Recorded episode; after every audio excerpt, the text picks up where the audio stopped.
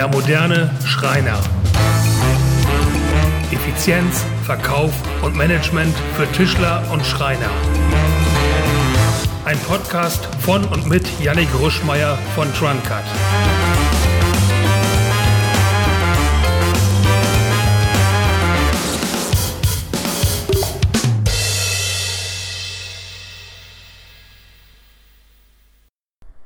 Hallo und herzlich willkommen zurück zum Der Moderne Schreiner Podcast.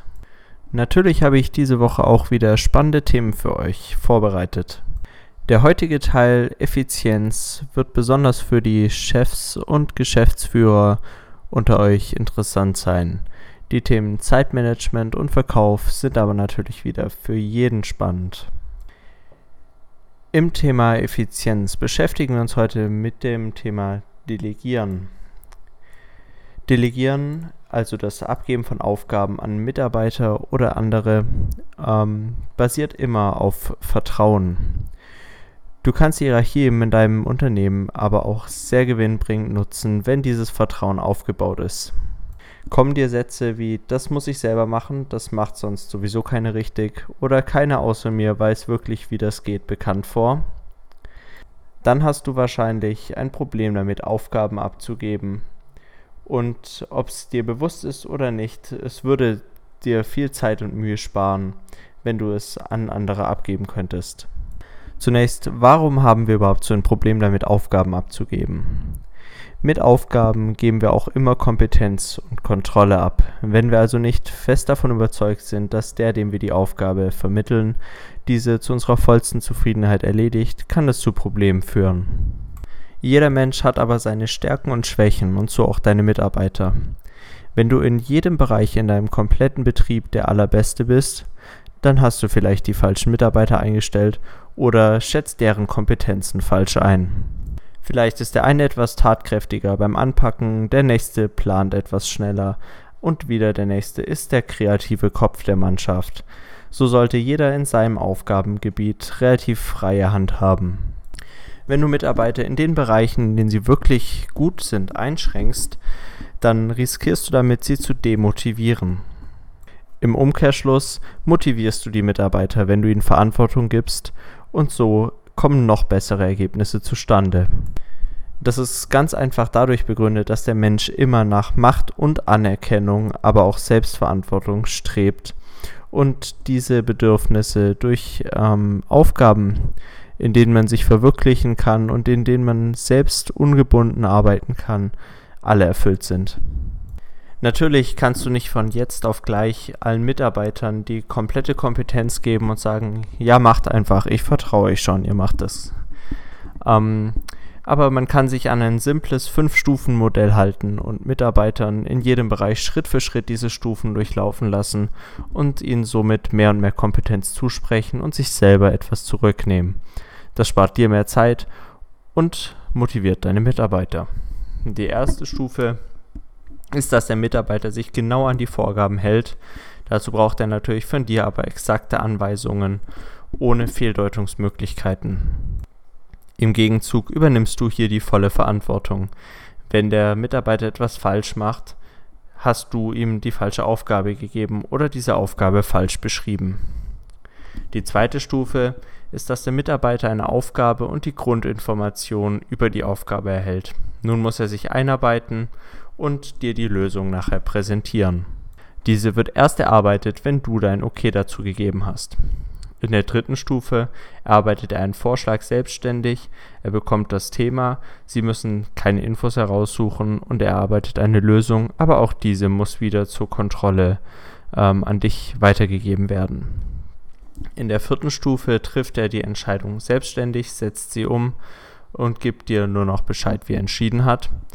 In der fünften Stufe und damit der letzten Stufe ist es dann soweit, dass man ihm das Aufgabenbereich komplett überlässt und er dort vollen Handlungsfreiraum hat.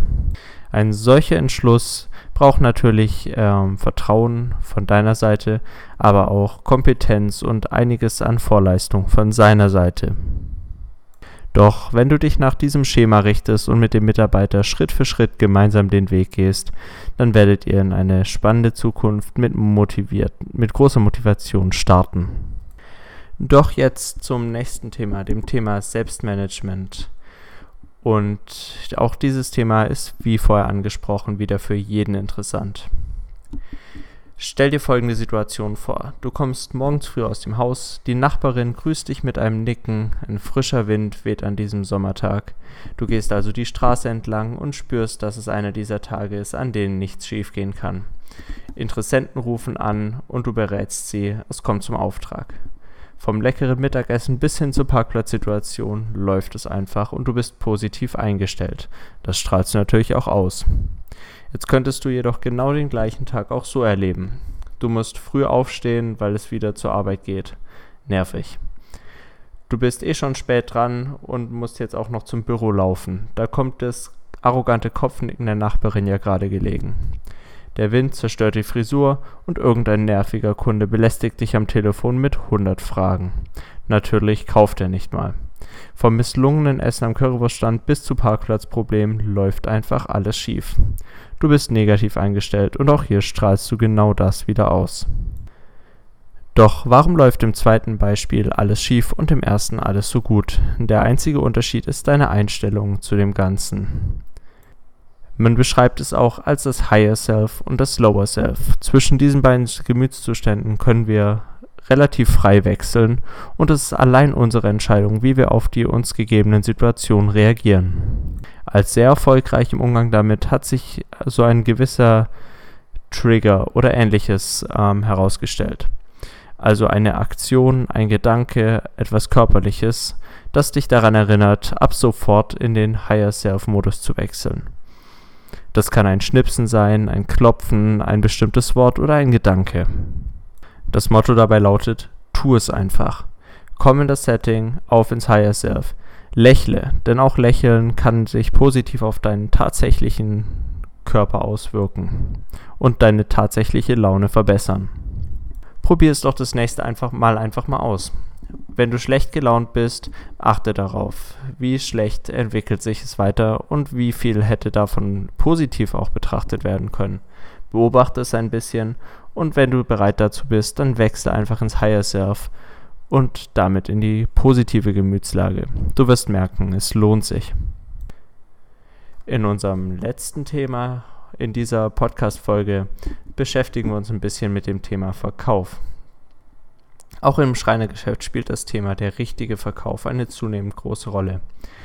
Kunden wollen heutzutage nichts mehr verkauft bekommen, sie wollen, wenn überhaupt, Infos und sich dann selbst entscheiden. Was kannst du also tun? Na, im Grunde kannst du den Kunden nur davon überzeugen, dass du die beste Wahl bist. Präsentiere dich konkret und definiere dich über deine Stärken. Der Kunde wird sich gut aufgehoben fühlen und eine Vertrauensbasis haben. Aufgrund dieser Vertrauensbasis ist er nachher bereit, mehr zu bezahlen als im Möbelhaus oder ähm, und dafür natürlich Schreinerqualität bekommt. Denkt dran, die Beziehung zum Kunden ist, wie wir in der vorherigen Podcast-Folge besprochen haben, auch wichtig. Stell dich also vor, ähm, sprich ihn mit dem Namen an und interessiere dich genau für seine Bedürfnisse. Hinterfrage seine Probleme und nimm seine Bedenken ernst. Ernst, wenn er sich verstanden fühlt, wird er von der will mir was verkaufen hinzu der will das Beste für mich wechseln. Selbstverständlich bist du damit länger beschäftigt, als wenn du ihm einfach die Basic-Infos gibst und ihn damit fütterst. Aber du wirst sehen, jede Minute, die du mit aufrichtigem Interesse an seinen Problemen teilhast, wird sich nachher doppelt lohnen. Und das war's auch schon wieder mit dem Thema Verkauf und der gesamten Podcast-Folge. Ich freue mich sehr, dass du wieder zugehört hast. Wenn du den Podcast noch nicht bewertet hast, dann tu das jetzt direkt im iTunes Store und gib uns am besten gleich 5 Sterne. Ansonsten kannst du natürlich einfach zuhören. Die Entscheidung steht dir frei und ich freue mich wieder, wenn du beim nächsten Mal einschaltest.